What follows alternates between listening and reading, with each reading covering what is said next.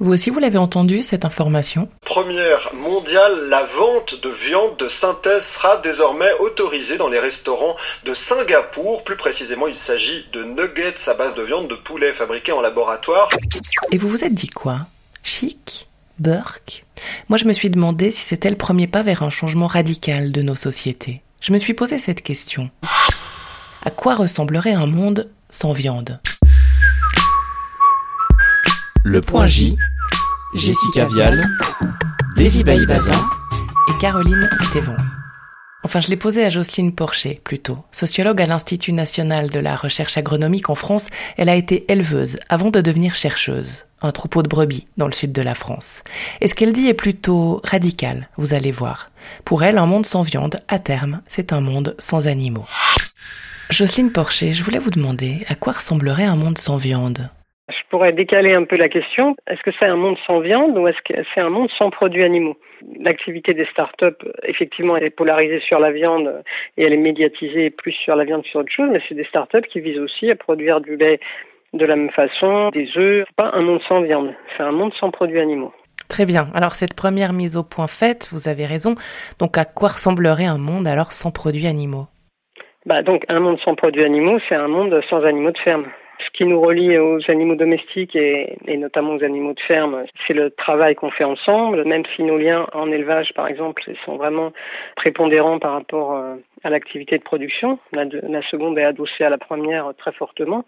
Mais en tout cas, voilà, si on sort les, animaux de ferme euh, de processus de production, bah, nos liens avec eux n'ont plus de raison d'être. quoi. Un monde sans produits animaux d'un point de vue alimentaire, c'est un monde sans animaux de ferme en amont. Mais alors, ils deviendraient quoi, ces animaux de ferme? Soit on transforme les systèmes de production actuels et on soutient l'élevage paysan et les animaux, ils retrouvent une place dans le travail et on continue à vivre avec eux, soit ils disparaissent. Ça a été le cas possible de l'âne qui a été sauvé de la disparition qu'il menaçait à cause de la mécanisation, a été sauvé effectivement par la reconversion dans le tourisme. C'est le cas aussi des éléphants en Inde, par exemple, les éléphants qui sont plus débardeurs euh, sont aussi euh, reconvertis dans le tourisme, comme le montre un collègue Nicolas Lenné. Mais le travail, c'est une source finalement de protection de certaines espèces animales, par exemple des éléphants. Les personnes euh, véganes, anti-élevage, euh, sont quand même plutôt à la base des amis des animaux. Euh, on, ne peut quand même pas leur reprocher d'avoir un agenda caché, de vouloir à terme la disparition des animaux. Ou bien vous le pensez? Oui, c'est un genre d'agenda caché. Les théories de la libération animale, c'est une critique radicale de la domestication. La viande, les produits animaux, c'est un premier pas. L'animal de ferme, c'est un premier pas. Ce qui est critiqué, et ça depuis le livre de Peter Singer, Libération animale, c'est le fait que c'est la domestication, euh, le mal absolu. La domestication en tant euh, qu'elle est justement un rapport de travail avec les animaux. Et donc, euh, l'accent qui est mis là sur les animaux de ferme par ces associations, évidemment, occulte le fait que le chien, par exemple, est tout aussi concerné par leur théorie. Que oui, quand euh, on aura, entre guillemets, libéré les vaches et libéré les chevaux, il n'y a aucune raison de garder des chiens qui ont une vie beaucoup plus euh, contraignante que n'importe quelle vache euh, d'un troupeau. Les chiens, ils sont enfermés dans un appartement, ils sortent en laisse. Donc le projet, c'est un projet de rupture avec les animaux domestiques et effectivement un projet de construction d'un monde social sans animaux.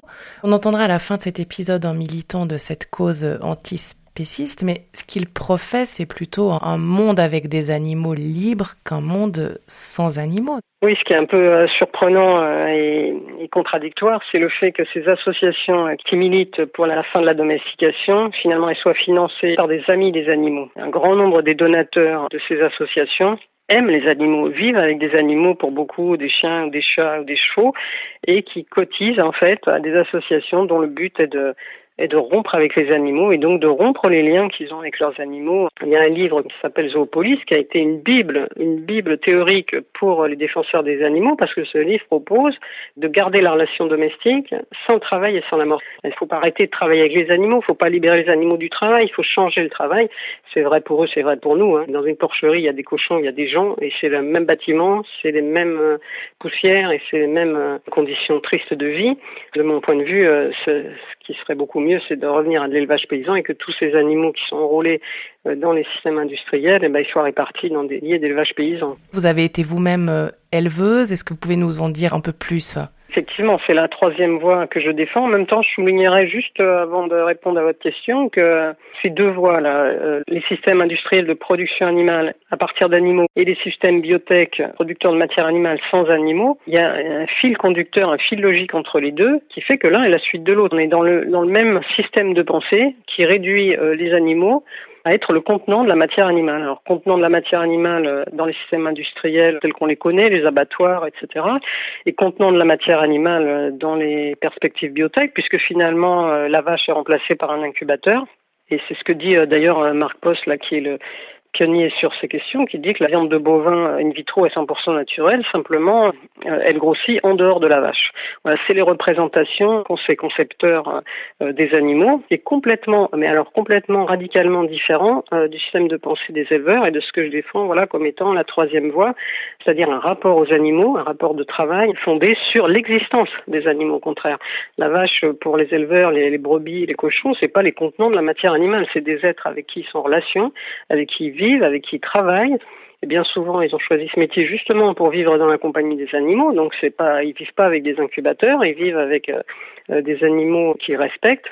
La question beaucoup plus centrale, c'est celle de comment on donne la mort aux animaux, à quel âge? La question du comment, elle, est beaucoup plus euh, centrale que la question du pourquoi, qui quand on est éleveur, on sait qu'on va être amené à tuer des animaux. Comment, ça c'est très important.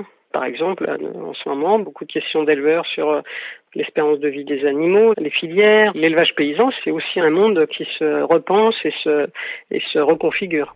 Comment, par exemple bah, je peux vous donner l'exemple de l'abattage à la ferme sur lequel je travaille depuis très longtemps. C'est une alternative euh, qui permet à la fois de ne pas perdre de vue euh, les animaux et donc de ne pas les abandonner à l'abattoir, ce dont avaient l'impression beaucoup d'éleveurs. Donc là, l'abattage à la ferme permet de ne pas perdre de vue l'animal, d'être avec lui de la naissance à la mort. Donc ça, c'est extrêmement important et d'autre part bah, d'être complètement maître de son produit. Quand ils vendent à leurs consommateurs, bah, il n'y a, y pas d'ambiguïté et ils sont 100% transparents et 100% responsables. On continuera à manger des produits animaux. Ce qu'il faut, c'est en manger moins, en manger mieux, etc. Manger du bœuf plutôt que du taurillon.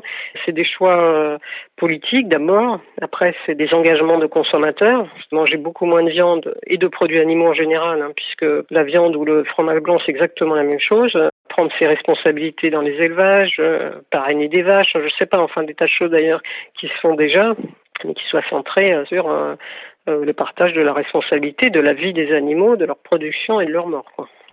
Un choix de société. Parce que pour Jocelyne Porcher, un monde sans produit animal induit, on l'a compris, la fin des veaux, vaches, cochons que personne ne voudra élever gratuitement. Mais il peut aussi aller à terme jusqu'au remplacement des chiens et des chats par des robots. L'amour sans la litière, voilà, comme dit une publicité pour un robot animal. Tout cela aurait des conséquences évidentes sur les paysages largement entretenus par nos ruminants, la fertilité des sols ou encore les écosystèmes. Politique fiction, dystopie Fabien Truffert milite pour un monde sans viande, mais refuse d'y associer ses prédictions sombres. Bonjour, je m'appelle Fabien Truffert, je suis porte-parole de l'association PEA pour l'égalité animale. Je pense qu'un monde sans viande, c'est un monde en fait sans spécisme et finalement sans massacre, parce qu'en Suisse, on tue 75 millions d'animaux chaque année. Donc en fait, dire qu'un monde sans massacre, c'est un monde sans animaux, c'est aussi absurde que dire qu'un monde sans pêche, c'est un monde sans poissons, ou qu'un monde sans chasse, c'est un monde sans animaux sauvages. On a aussi un autre exemple, on peut se dire que finalement on ne tue pas les chiens et les chats avec lesquels on vit pour les manger. Et puis euh, malgré tout, on vit encore justement avec ces animaux-là. Donc en fait, si on désire vivre avec des animaux qui à l'heure actuelle sont élevés, ben, on pourra continuer à le faire. Simplement que on aura un rapport avec eux qui sera assez différent parce qu'ils seront plus considérés comme des machines mais ils seront considérés vraiment comme des individus avec lesquels on va avoir des relations. Par exemple, bah justement, des vaches, on pourra encore en avoir qui vont brouter dans les champs, qu'on aura plaisir à aller regarder, mais bah, elles brouteront sans se faire tuer à la fin, et c'est finalement beaucoup mieux pour elles. Deux visions pour une réflexion à la fois écologique, économique, philosophique. Un conseil de lecture encore, Règne animal de Jean-Baptiste Delameau, un livre magistral sur la dérive d'une famille entre modeste ferme et élevage de porcs en batterie un texte sélectionné pour le Goncourt 2017 et qui a reçu le prix du livre inter. Et puis Noël approche avec son lot de pâtés, de dindes fourrées, de fondue chinoise. À quoi ressemblera cette table de fête dans cinq ou dix ans? Y aura-t-il de la neige et de la viande à Noël? D'ici là, vous avez le temps de réécouter les épisodes du Point J sur toutes les plateformes de podcast. On vous parle donc enjeux de société, mais aussi politique, économie et même sport de temps en temps. Salut Le Point J.